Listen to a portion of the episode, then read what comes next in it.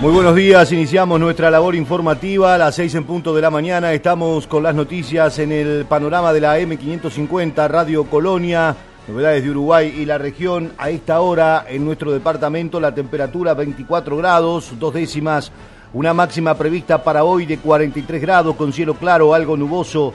Para mañana sábado 26 la mínima, 41 la máxima, con aumento de nubosidad y probable formación de tormentas, según el Instituto Uruguayo de Meteorología, que anuncia 22 de mínima para el domingo, 36 la máxima, con cielo nuboso, periodos de cubierto, precipitaciones y tormentas. El Instituto Uruguayo de Meteorología además extendió la ola de calor a todo el territorio nacional para esta jornada. Desde el martes se viene dando en el territorio nacional. Esta situación que se extiende ahora hasta el domingo 16 con una masa de aire muy calurosa y seca afectando a todo el país. este aviso se estará actualizando el próximo domingo 16. En la República Argentina, mientras tanto, en Capital Federal a esta hora, 26 grados 8 décimas, 28.3 la sensación térmica, la máxima para hoy 42 grados con cielo algo nuboso. Para el sábado, parcialmente nublado con 28 la mínima, 38 la máxima, tormentas aisladas por la tarde. El domingo, lluvias aisladas por la mañana con una mínima de 27, la máxima 32 grados, chaparrones hacia la tarde y se anuncian precipitaciones a partir del día lunes con tormentas aisladas y máximas que no superarán los 23 grados. Las lluvias podían extenderse incluso hasta el martes por la noche. Vamos a una recorrida por los principales temas en titulares a esta hora. El diario El País titula, autoridades están en alerta por el retraso que causó la pandemia en las otras vacunas de los niños. El Sindicato Médico del Uruguay y sociedades científicas proponen al Ministerio de Salud Pública cambiar, criterios para el testeo. Tras aumento de hostilidad entre las barras de Peñarol y Nacional, autoridades indagan las amenazas.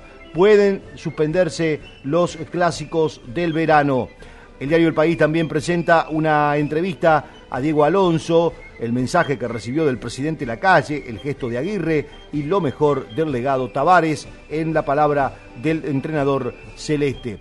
El observador esta mañana, ola de calor, afecta a generación eólica y parque térmico trepa al 50%. Las represas atraviesan su tercer verano complejo, de todas formas no hay preocupación por el suministro de energía e incluso UTE está exportando a Argentina.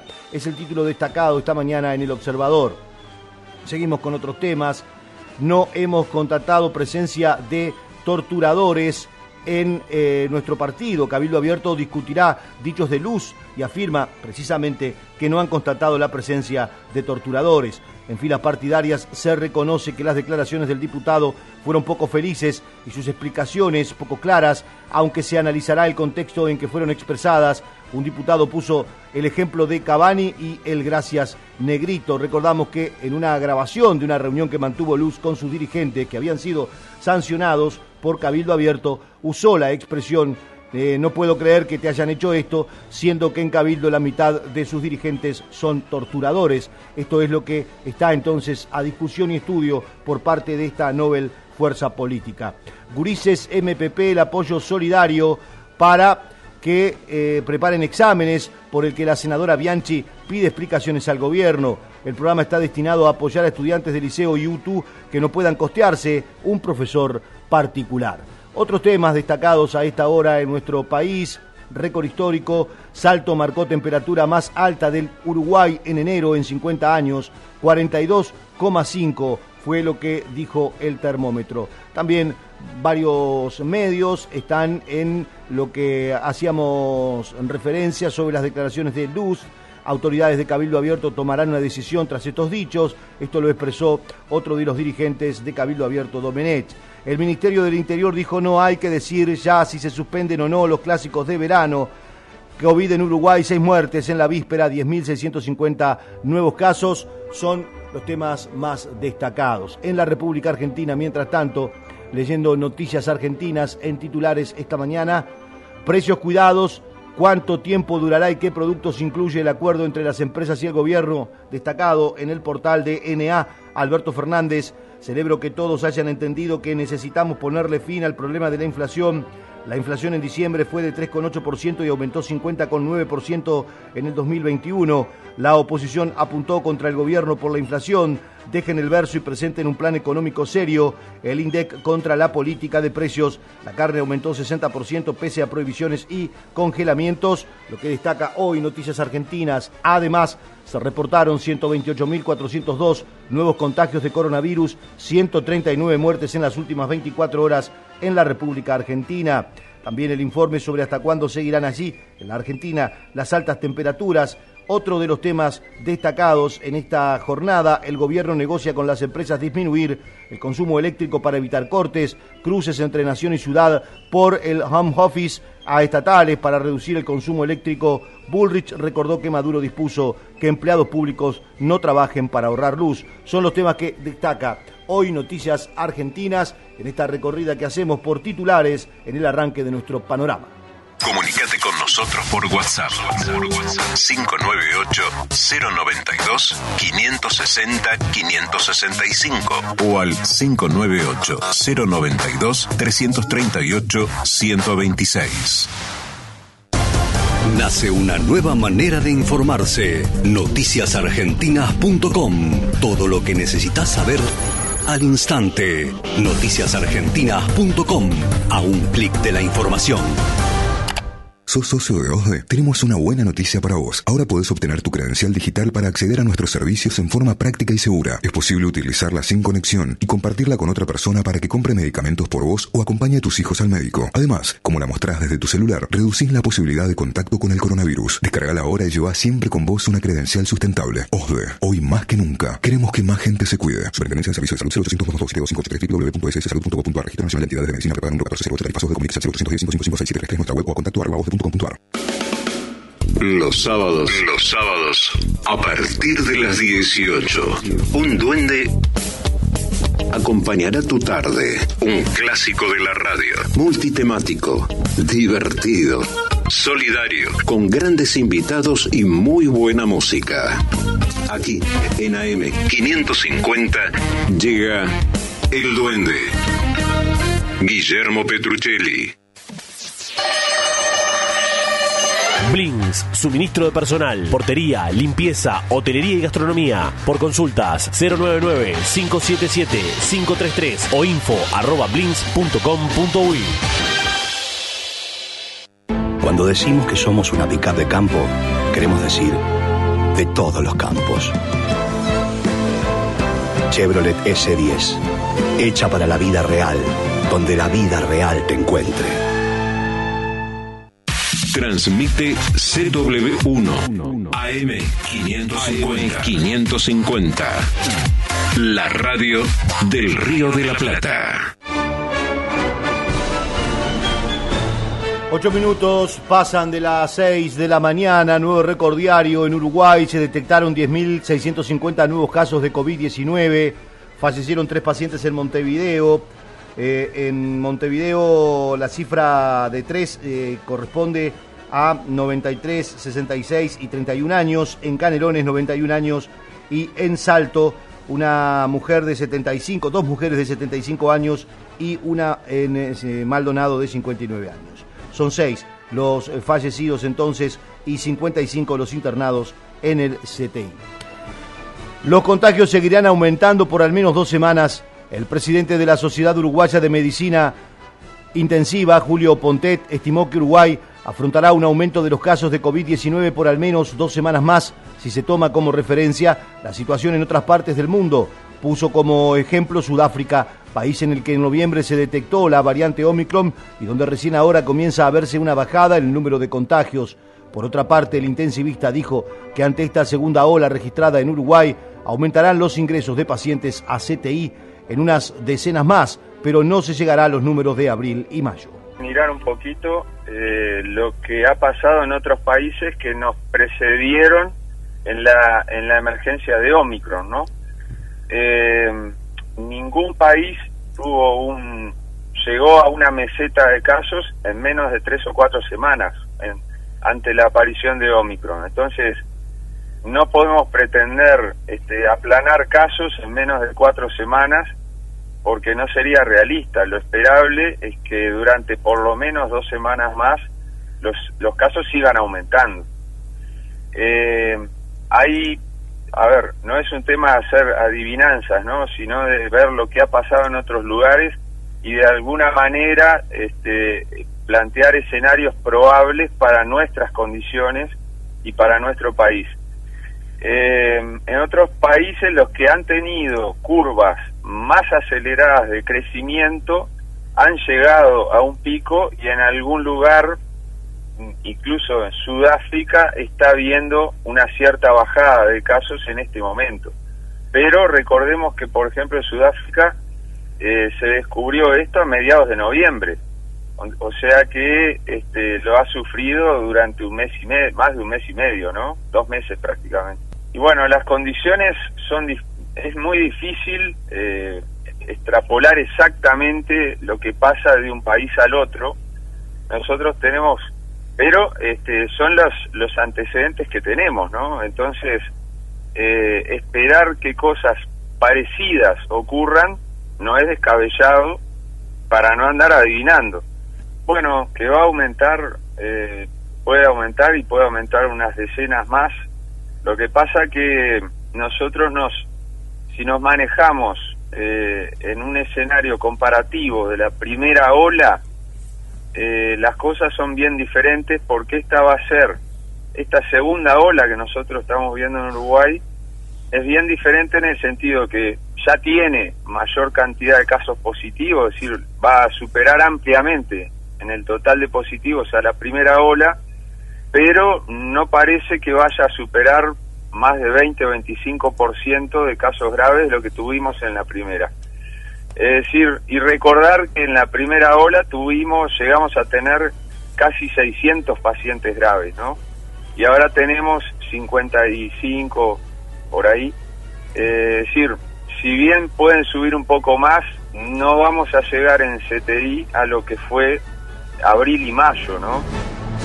También Pontet dijo que el aumento de los ingresos a CTI es esperable debido a la suba exponencial de los contagios, pero resaltó que se constata un desacople entre el alto número de casos diarios y la gravedad de los mismos. En tal sentido reiteró que está absolutamente comprobado que la vacuna previene el ingreso a CTI.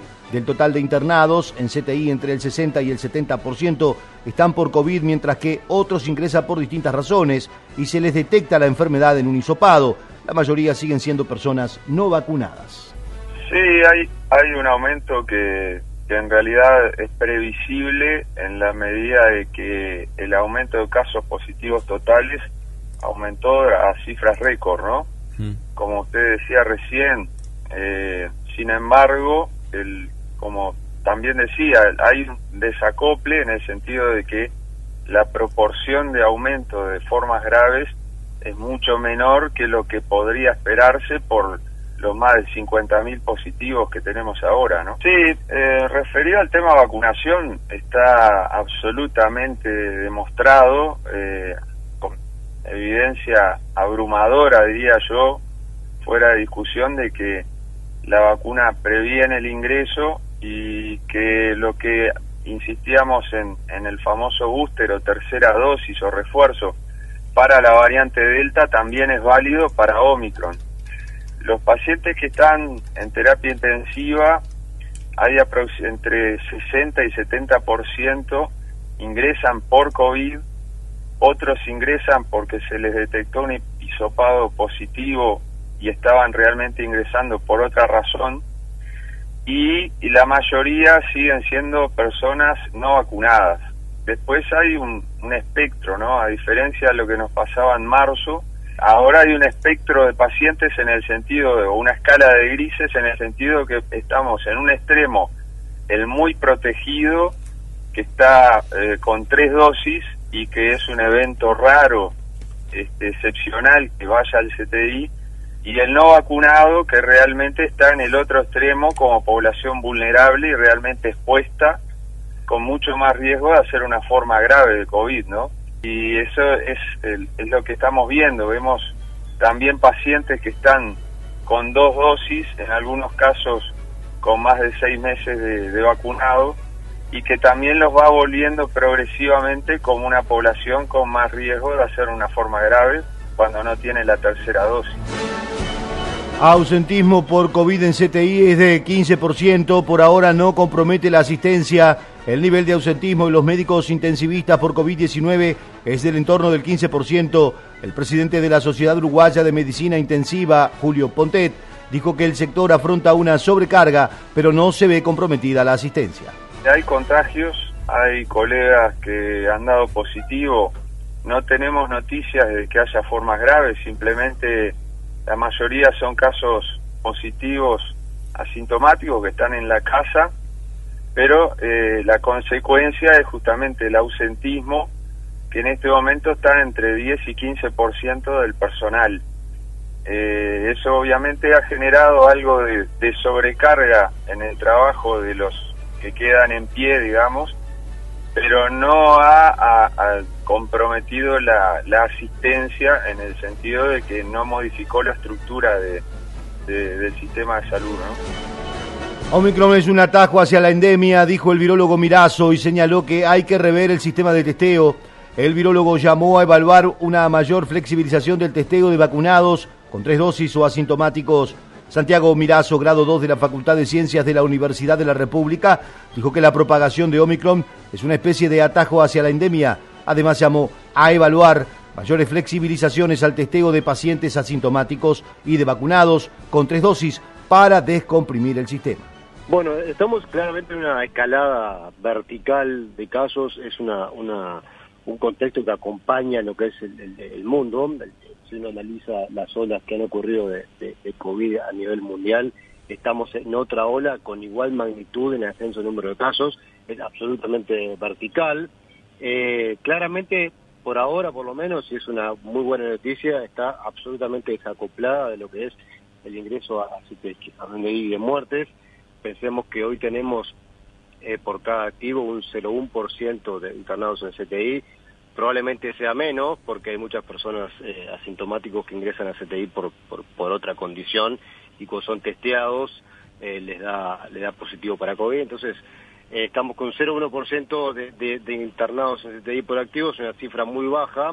Llegamos a tener 3% en el peor momento de la, de la, de la epidemia, ya por, por mayo-junio, pero sí claramente eh, es, momento de hacer un llamado a la, reflexión, porque, porque está instalada la noción, eh, en parte cierta, en parte cierta, de, de, que Omicron podría generar una infección más, más leve, más parecida a una, a una gripe, eso es real.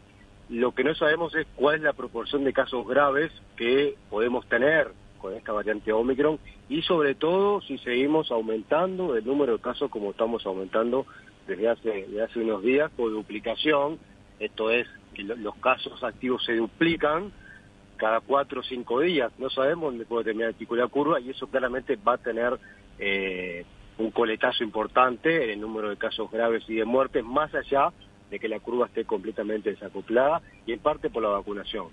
Sí, la gran diferencia es la vacunación. Si bien Omicron eh, tiene cierta sintomatología más leve, el virus eh, eh, le es más difícil, por así decirlo, replicar a nivel del tracto respiratorio bajo, a nivel pulmonar. Eso explica por qué es un cuadro en principio más leve, pero claramente el impacto de la vacunación es lo que ha hecho que tengamos este desacople tan tan marcado, tan marcado de curvas. Eso no hay ninguna duda de hecho, los países que tienen menos cobertura de vacunación, aún con dominancia de Omicron, el desacople de la curva muchísimo menor y las curvas están bastante más em, relacionadas entre sí en cuanto al, al, ascenso. Y respecto a la vacunación es importante recalcar también que esta variante Omicron es la variante que ha eh, adquirido la mayor cantidad de mutaciones que le permiten evadir la, respuesta inmune. Eso está clarísimo hoy con estudios realizados in vitro real todos sabemos que el virus utiliza una proteína para entrar a la célula, la proteína S de Spike, y contra esa proteína es que se generan los anticuerpos de la vacuna. Entonces, esta, esta variante Omicron, eh, eh, que se ha generado, que fue detectada primeramente en África, adquiere más de 30 mutaciones en esa proteína. Entonces, eso ya da la capacidad de evadir parcialmente algunos de los, eh, o gran cantidad de los anticuerpos generados por, por la vacunación. Pero esta variante Omicron no surge como presión de la vacunación, o sea, no surge a raíz de la vacunación, sino que surge, hay dos hipótesis para el surgimiento de esto, es importante un poco explicarlo. Una hipótesis es una eh, evolución intrapaciente, de un paciente inmunodeprimido, y el virus fue adquiriendo mutaciones en forma, en forma espontánea y progresiva, y después obviamente surge el contacto comunitario. Y la otra, eh, la, otra hipótesis que también explica por qué es un virus que nunca va a ser erradicado, es que haya pasado de un reservorio humano a un reservorio animal, como ya sabemos que es capaz de hacer con algunos felinos, con otros mamíferos, y adquirir mutaciones en ese nuevo reservorio y volver a saltar al, ser humano. Es una variante que surge de la nada y uno analiza la historia evolutiva del virus, eh, eh, rápidamente se da cuenta que surge de la nada, no es un linaje de delta, no es un linaje de alfa y de ninguna otra, surge de la nada y eso nos da cuenta un poco el potencial que tiene este virus como para dejarlo a sus anchas y permitir que siga generando nuevas variantes. Entonces, esa capacidad que adquirió en forma lateral, ¿sí? porque obviamente no, no lo, esas mutaciones le confieren eh, de forma lateral esa capacidad de evadir la respuesta inmune, hace que las vacunas actuales que tenemos hoy, todas, absolutamente todas, con dos dosis, sean altamente inefectivas para Omicron, y eh, cuando hablo de inefectividad, hablo de un 30-37% de efectividad contra Omicron para, para, para la transmisión viral. Si bien la protección contra casos graves puede mantenerse un poco más, lo cierto es que se reduce bastante la efectividad de todas las vacunas contra, contra Omicron. Por eso, por eso es clave la tercera dosis o el booster, el booster lo que hace es restablecer esa protección, se restablecer el número de anticuerpos necesarios para neutralizar la variante Omicron. Es decir, que la tercera dosis no es un capricho, no es un capricho, no es un manotazo de ahogado, no es algo que estamos eh, talenteando, entre comillas, en el camino para ver cómo resolvemos esto, sino que está basada en evidencia y necesaria una tercera dosis para cortar la cadena de transmisión de Omicron, si no es absolutamente imposible y lo estamos viendo en Uruguay, con una cobertura de 40 y poco por ciento de tercera dosis, la curva está absolutamente vertical, imaginemos si no, si no tuviésemos ese 40%. En Facebook somos arroba Radio Colonia AM550. Parque Pilar vuelve a abrir sus puertas. Vení a vivir un momento único y a disfrutar del mejor entretenimiento para todos los pilarenses. Descubrí un bosque increíble, divertite con las nuevas atracciones y recorre el espacio gastronómico. Te esperamos todos los viernes de 17 a 21 horas y los sábados y domingos de 12 a 20 horas en Avenida Doctor Honorio Porredón 2151 Villarrosa. La entrada es libre y gratuita. Podés reservarla en parquepilar.pilar.gov.ar. No te lo podés perder. Pilar presente con futuro.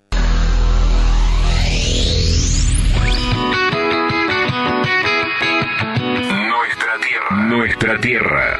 Con Fernando Bertelo, Esteban Fuentes y Facundo Mezquida. Facundo Mezquida. Nuestra tierra. Todos los sábados. Todos los sábados. De 6.30 a 9. Con la mejor información del campo.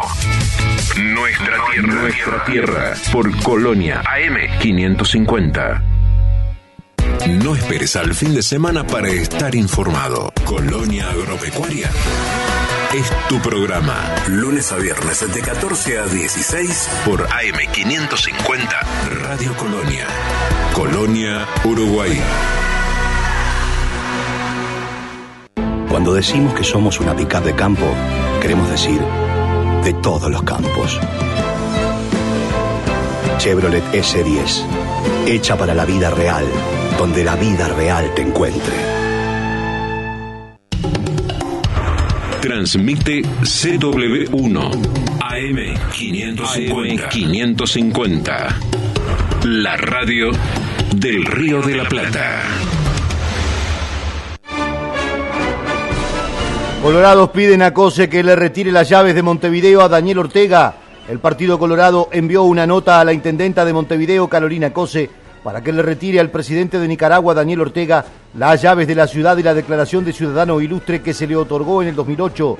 El diputado Felipe Zipani, secretario general del Comité Ejecutivo Departamental Colorado en Montevideo, dijo que Ortega se ha transformado en un presidente ilegítimo y autoritario. Desde el Ejecutivo Departamental Colorado entendemos que Daniel Ortega ya no es merecedor de tal distinción. Ortega asumió el pasado 10 de enero a partir de eh, unas elecciones absolutamente fraudulentas, ilegítimas, sin ningún tipo de garantías.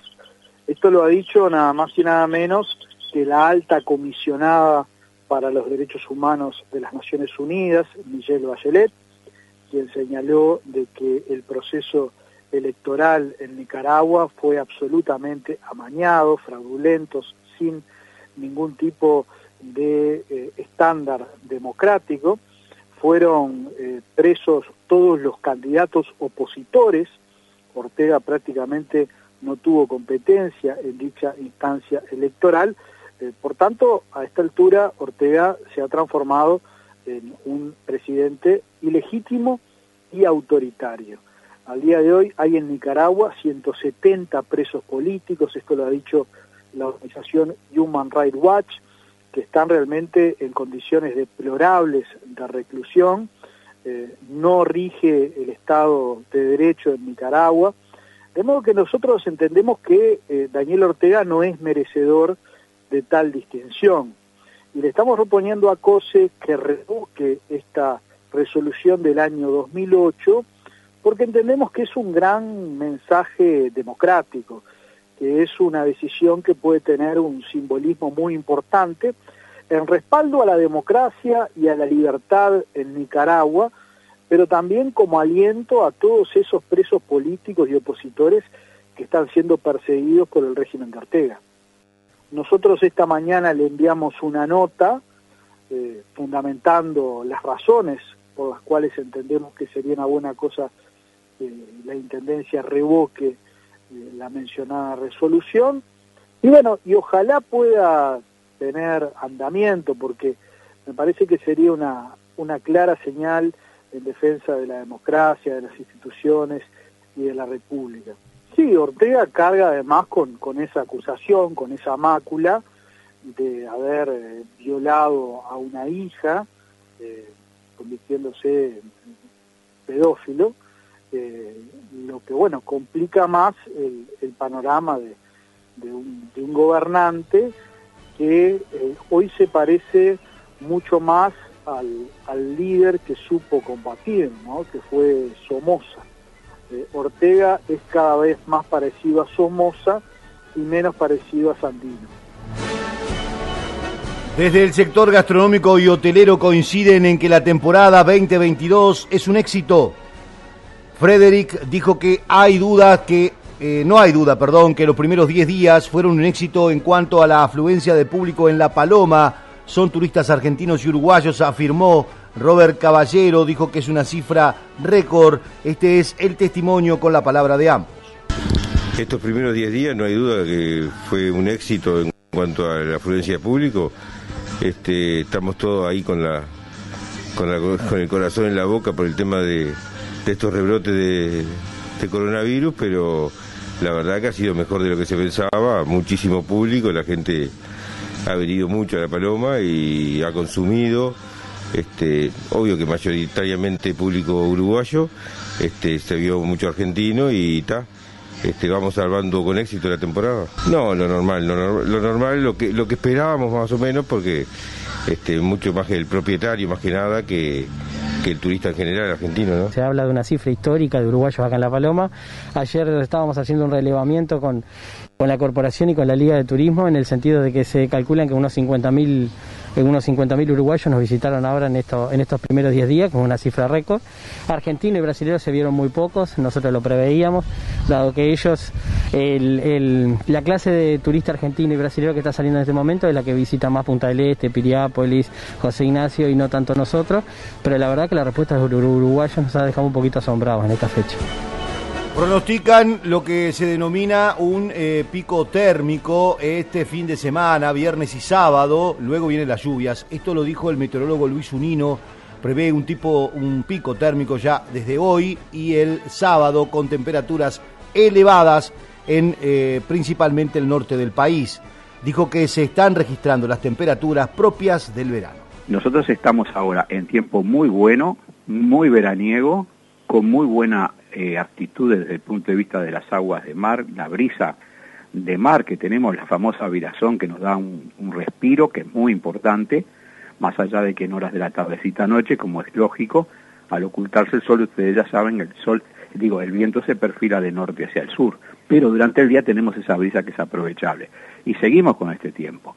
Particularmente en el día de hoy se retoman las temperaturas elevadas, vamos camino a un pico térmico que va a ser mañana viernes, eh, viernes y yo diría viernes y también sábado, ¿por qué no? Donde se van a disparar las temperaturas máximas y también las mínimas, con más énfasis en el norte del país.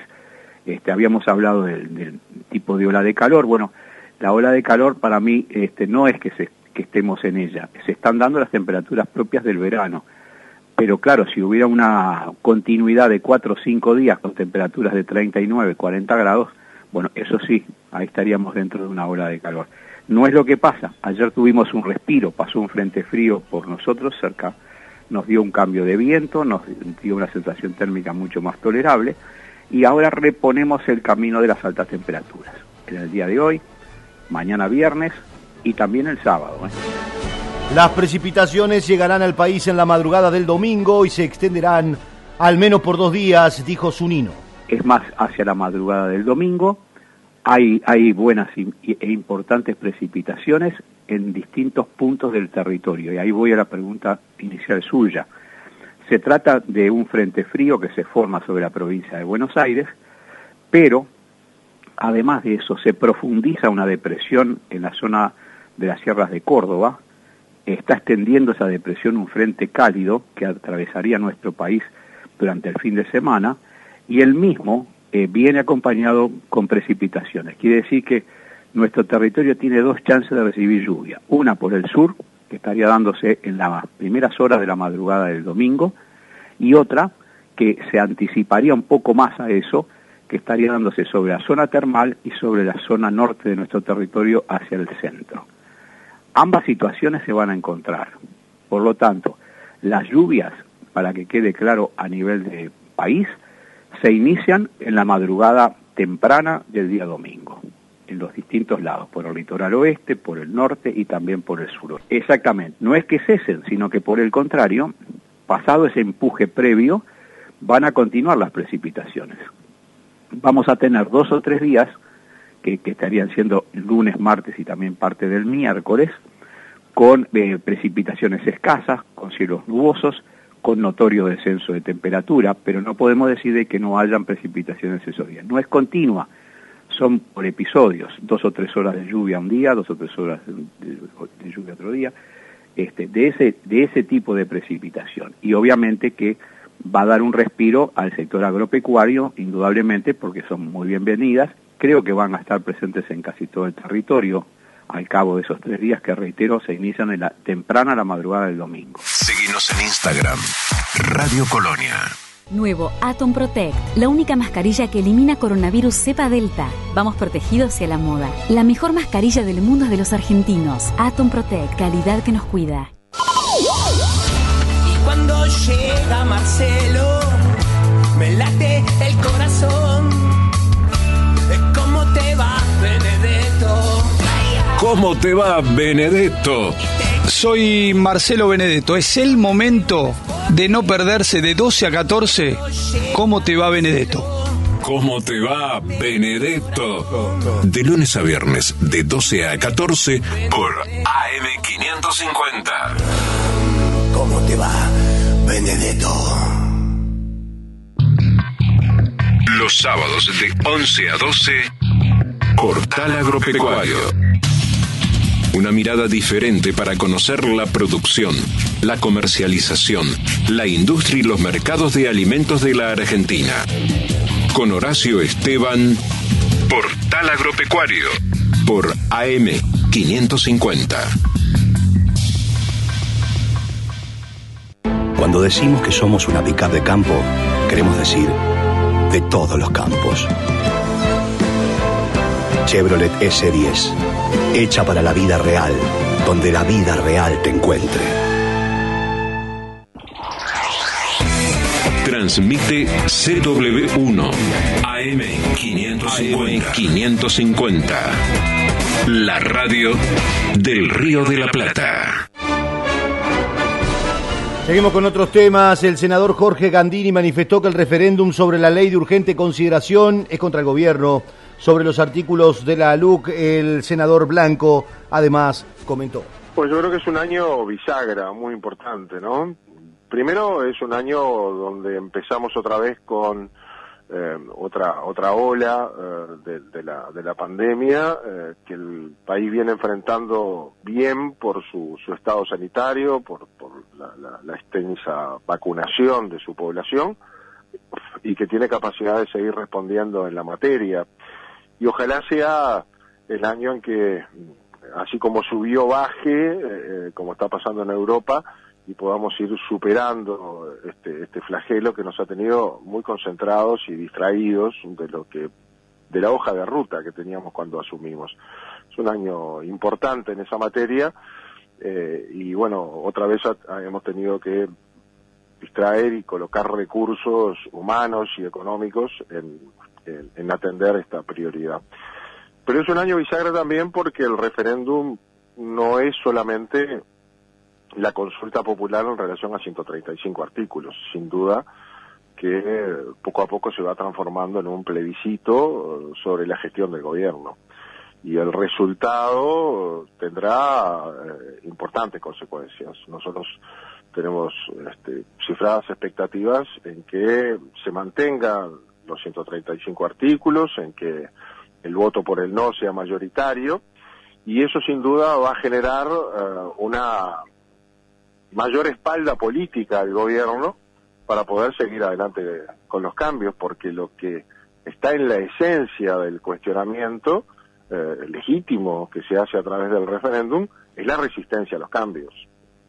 Quienes han perdido las mayorías han optado y elegido por eh, conformar un nuevo bloque político electoral del país que no conocíamos tan explícito, eh, el Frente Amplio y el PIT-CNT, a veces tentados en decir el PIT-CNT, con el apoyo del Frente Amplio, y eh, resisten eh, los cambios que la gente nos encomendó, porque el, la LUC no contiene ningún cambio revolucionario, contiene una serie de modificaciones legales al rumbo que había llevado adelante el Frente Amplio con sus 15 años de gobierno y sus mayorías absolutas, y era obvio que lo iban a resistir eh, el, camino elegido eh, va más allá del el articulado. Recordemos que el PICNT resolvió eh, el referéndum antes de definir contra qué artículos, es decir, es una acción política contra el gobierno.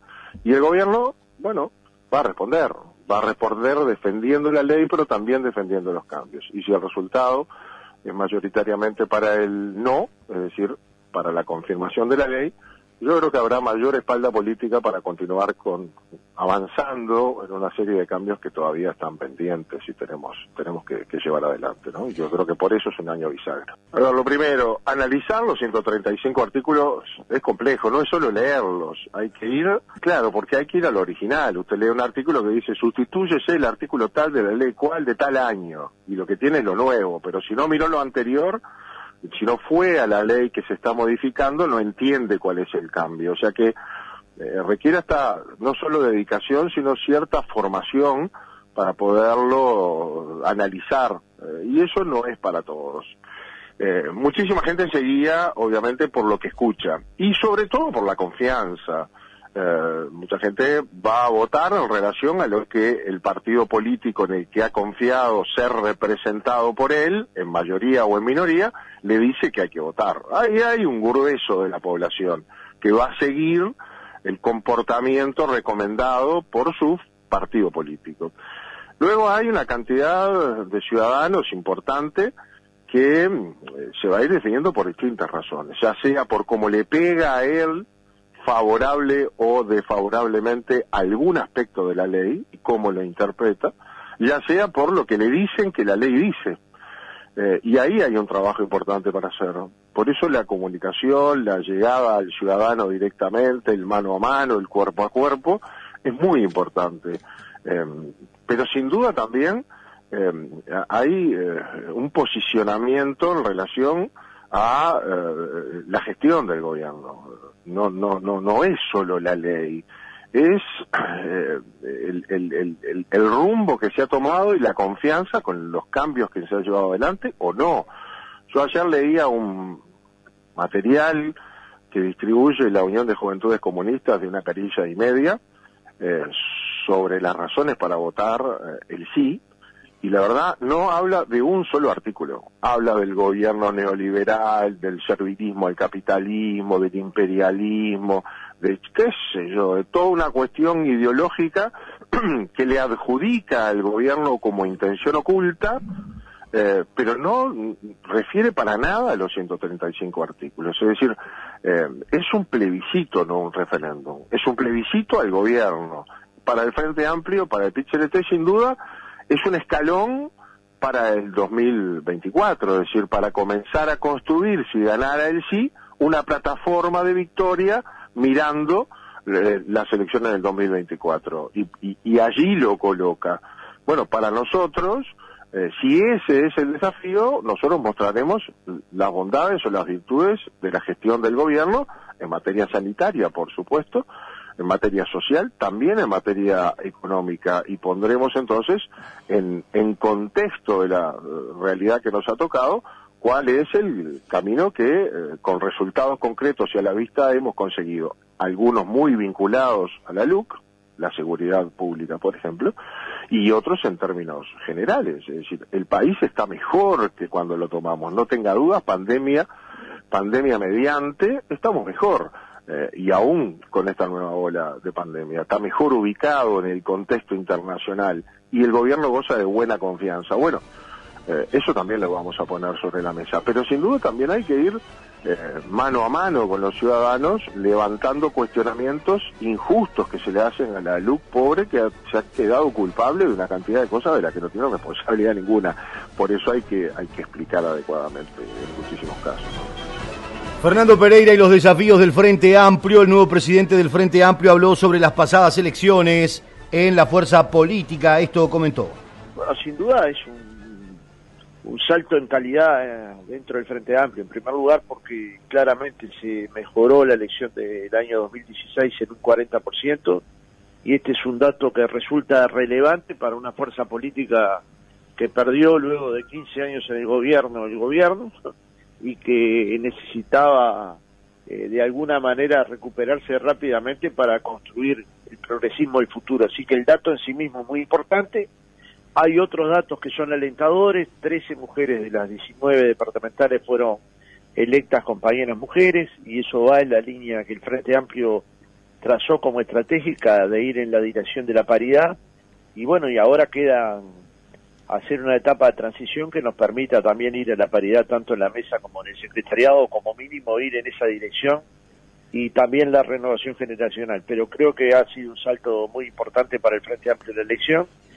Por supuesto que fue en un momento complicado del país, porque hacer una elección en diciembre solo es hijo de una pandemia como la que estamos atravesando, pero aún en esas circunstancias, en el mes de diciembre, luego de un año muy duro, se logró una votación muy importante, la más importante de una votación interna eh, voluntaria dentro de América Latina. ¿no? Sí, tiene como un conjunto de acciones a tomar, que algunas son de luces largas, es decir, de prender luces bien largas, pensar el Uruguay 2050, el progresismo que se precisa para el futuro, cómo se desarrolla una nación, cuándo, cuáles son los sectores o la o las cadenas productivas que Uruguay tiene que empujar para que cuando 2050 nos atrape haya políticas sociales que de alguna manera contemplen los cambios en el mundo y que, y, que aseguren la justicia social. Sobre el referéndum, el electo presidente del Frente Amplio, Fernando Pereira, manifestó. Nosotros creemos que venimos muy bien. De hecho, soy de los que cree que hay quienes defienden la ley tienen un extremo de nerviosismo que los llega a decir cuestiones bastante fuera de, la realidad. Por ejemplo, si alguien dice, si se deroga la luz, vamos a, ir a Unión Soviética, si se deroga la luz, la gente no va a poder salir a la calle, si se deroga la luz, miles de uruguayos van a salir presos al otro día de la derogación, se le está faltando la verdad a la gente. Y esto solo se hace cuando quien está defendiendo una idea está nervioso, está preocupado, quiere generar temor en la población.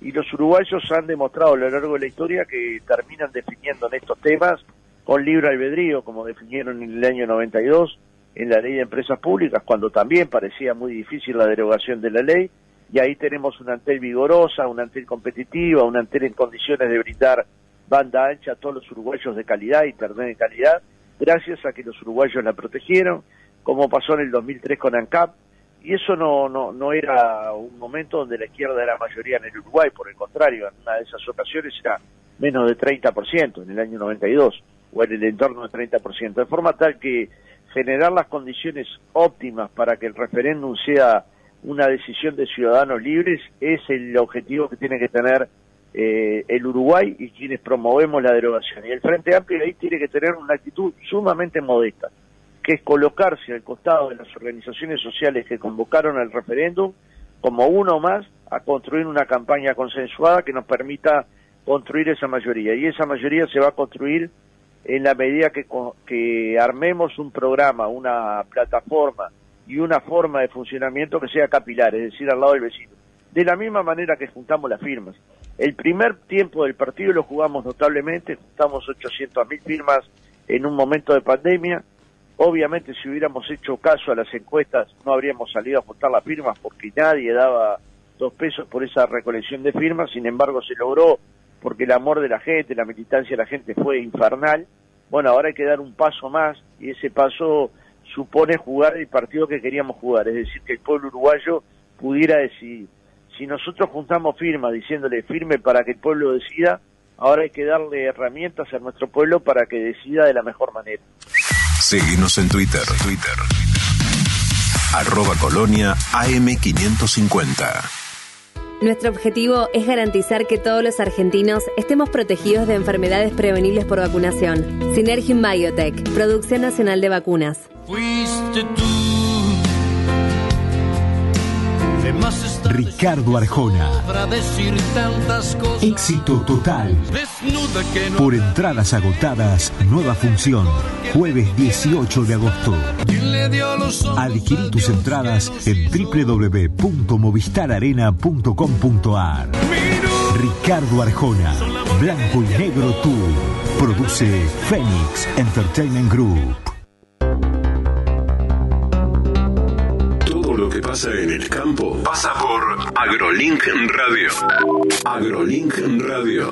De lunes a viernes, a partir de las 16, en AM550, Radio Colonia. AgroLink Radio. Separar, reciclar, crecer. Separa tus residuos reciclables, limpios, secos y embolsados. En las zonas de día verde los buscamos por tu casa los días convenidos. También podés acercarlos a los puntos verdes ubicados en toda la ciudad. Conoce más en sanmartin.gov.ar. San Martín, Estado presente. Transmite CW1 AM550. La radio del Río de la Plata. Son las 6 de la mañana, 48 minutos. El secretario general de la Confederación de Organizaciones de Funcionarios del Estado concedió una entrevista hablando de varios temas. Entre ellos dijo que el gobierno no se escucha, pero no hay acuerdo. Remamos en hormigón, dijo José López. Bueno, eh, sí, ha sido un, año complejo desde, desde varias aristas. Eh, venimos transitando desde hace ya casi dos años esta pandemia que, que parece de- por momentos que, que va a aflojar, pero que por momentos nuevamente eh, como que aprieta el acelerador en el marco de toda esta situación.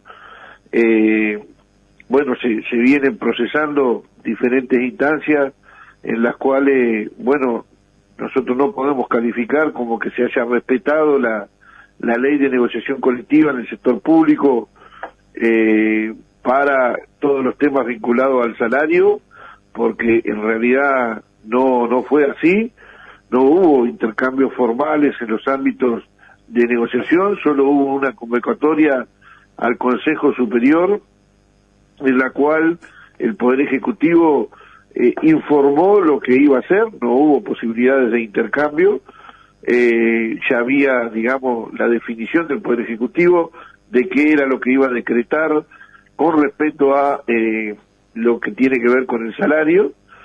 Y bueno, y en ese marco, claramente, eh, nosotros eh, no estamos de acuerdo con la definición del Poder Ejecutivo, porque la definición del Poder Ejecutivo eh, obliga nuevamente a los trabajadores del sector público, no solo de la Administración Central, sino a, nivel de, de todos los trabajadores públicos del país, a recibir un, eh, un ajuste salarial, el cual nuevamente está por debajo de la inflación, lo que implica una nueva pérdida del poder adquisitivo en los salarios, eh, que se acumula con la que se había eh, generado en el año 2021 a partir del ajuste de enero, donde el Poder Ejecutivo, habiendo habido una inflación en el 2020 de 9,41, definió o decretó un ajuste de 4,41, por lo tanto ya hubo una pérdida del 5% en el año 2021 y ahora se le suma un punto más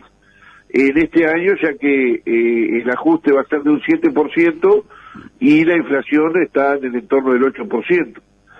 Eh, a eso se le suma claramente eh, lo que es para nosotros lo que ha transformado que la principal variable de ajuste para eh, las cuentas públicas eh, que ha determinado el Poder Ejecutivo sea el sector público, que en el año 2020 se perdieron 1.730 eh, puestos de trabajo presupuestados, más todos los que se perdieron contratados en la Administración Central, lo que dio, digamos, un ahorro para el Poder Ejecutivo de 983 millones de pesos, lo que se le suma a eso, todas las, las vacantes que no se, eh, no se llenaron en el año 2021, que son 1.900 millones de pesos más, o sea que en dos años, por, por, no, por el no llenado de vacantes, el Poder Ejecutivo se ahorró casi 3.000 millones de pesos, y hoy los propios ministros del gobierno, y por supuesto que nosotros también, eh, estamos reclamando el ingreso del personal porque hay áreas enteras de eh, diferentes reparticiones públicas que no tienen personal para poder cubrir los servicios esenciales de cada una de esas áreas. Entonces, realmente hay una situación muy compleja eh, que nos preocupa mucho, que nos ha tenido todo el año movilizado y que seguramente este año, si ahora como se acordó en abril eh, no hay avances, eh, vamos a tener que profundizar esa movilización porque todo esto que estamos diciendo impacta no solo en el bolsillo de los trabajadores públicos, sino que sumado a la rebaja salarial que también ha tenido en el sector privado, eh, el índice medio de salario ha caído y al caer el índice medio de salario, el ajuste de las pasividades va a estar en un 5,89, muy por debajo de la inflación, o sea que también los jubilados y los pensionistas van a tener una rebaja eh, en su poder adquisitivo y bueno, y esto impacta en el mercado interno, cuando los trabajadores públicos ganan menos, los trabajadores privados ganan menos, los jubilados, los pensionistas ganan menos, tienen menos plata para gastar en los comercios, sobre todo los, pequeños comercios, la- los pequeños productores que abastecen a la feria, o sea, eh, hay un mercado interno que se ve resentido producto de esta decisión que ha tomado el Poder Ejecutivo. El intendente de Rocha, Alejo Pierre, dijo cuando una murga la financia un gobierno, ¿tiene libertad de crítica? El intendente de Rocha defendió su decisión de no solventar los espectáculos, le contestó a Raúl Castro, que lo comparó con la dictadura y asumió como un error el no haberlo hablado previamente con los involucrados. Alejo Umpierres es el intendente de Rocha y decidió dejar de financiar tablados departamentales en el carnaval y los espectáculos cantados de las murgas, aunque reconoció que fue un error no haberlo explicado previamente a los involucrados. No, yo creo que a veces hay cosas que estamos acostumbrados y que no nos las cuestionamos. Y a veces tocas alguna vaca sagrada y pasa esto. La concepción de fondo es que el Estado debe ser autónomo de en las expresiones artísticas y de culturales. Apoyar sí, pero no sustentarlas. Nosotros el apoyo se lo vamos a dar al carnaval lo mismo que le damos a, a- a los otros sectores, eh, que son expresiones de la cultura. El carnaval es una, es una expresión eh, de cultura también, una de las tantas expresiones de la cultura, que creo que ha tenido en algunos casos un trato de privilegio respecto a otros sectores que no reciben ningún tipo de apoyo como el que ha recibido el carnaval, para decírtelo claro, las jineteadas, que yo sé que en Montevideo no se vive, es algo de la época del Prado, las criollas, eh, son una forma de expresión cultural. Nosotros no bancamos, no le pagamos a los jinetes ni damos plata a las tropillas, a los tropilleros. Eh, para decirte otra cosa, el ciclismo es algo muy popular en el interior. Clubes ciclistas actúan, tienen sus recorridos, sus vueltas ciclistas. Nosotros no solventamos a los ciclistas ni a los clubes ciclistas para que compitan y les pagamos un, un, cachet, por decirlo así. Los cuadros de fútbol, Rocha Fútbol Club, que es otra institución emblema del departamento, tampoco se le paga a los jugadores por salir a la cancha, ni al equipo, ni a la institución. Lo que se hace, se dan apoyos que generalmente son logísticos y está bien, porque hay que favorecer el desarrollo de la actividad, pero de ahí a sustentarla es otra cosa. Nosotros lo que hacemos con, todos los espectáculos es darle apoyo. Nosotros le vamos a dar apoyo al carnaval, y es decir, un apoyo de mucho dinero. Cuando hablamos de que vamos a asumir gastos de amplificación y de sonido, cuando hablamos que asumimos gastos de transporte, y en Rocha hay 13 localidades y un ómnibus cuesta el más cercano 15 mil pesos y 28 mil pesos el más lejano, estamos hablando de apoyo económico. Ahora, lo que no creo que tengamos que hacer es que tengamos que pagarles para que suban arriba de un tablado a cantar. Los espectáculos se sustentan por los espectadores, no por los gobiernos. Mira, eh, debo también, porque en esta cosa hay que hacer autocrítica. Yo creo que deberíamos haber sido, eh, digamos, haberlo explicado mejor y haberlo hablado antes. Eso es verdad yo debo asumirlo, debo asumirlo que eso es, eh, es un error de parte nuestra y lo asumo como tal.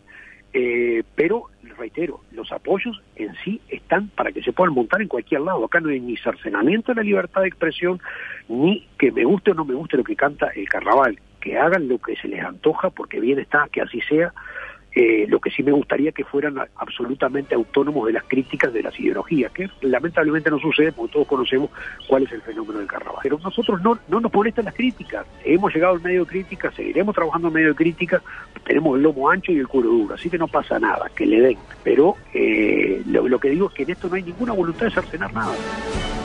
También un viernes habló de la temporada turística. Mira, por suerte y afortunadamente, eh, Rocha está eh, de extremo a extremo y de bote a bote eh, a capacidad colmada. Mm, estamos mirando, bueno, fue el recambio, un recambio importante de gente en el fin de semana último, pero eh, sigue estando una gran afluencia de turistas. Está todo colmado. Eh, vamos a esperar el último tramo de enero para ver qué es lo que pasa con febrero. Eh, realmente a capacidad colmada, pero restaurantes, eh, casas, hoteles, camping, eh, ha sido una buena noticia para, para la economía local todo esto. Naturalmente, están faltando los extranjeros, viste que sí son un factor numérico importante, a pesar de que Rocha siempre se lo tiene como más de turismo interno, Rocha recibe más de 50.000 visitantes por año argentinos y brasileros, y esos tienen un consumo doble per cápita promedio al turista nacional. Hay que pasar un, hay que esperar un poquito a pasar raya con la Corporación Rochense de Turismo a fin de mes para ver a ver qué es lo que nos quedó pasado el Sarmigón. Hasta aquí nuestro trabajo en este día. Los dejamos en compañía de nuestra programación. Seguimos en la cobertura de noticias para presentar nuestros flashes informativos a lo largo de la programación.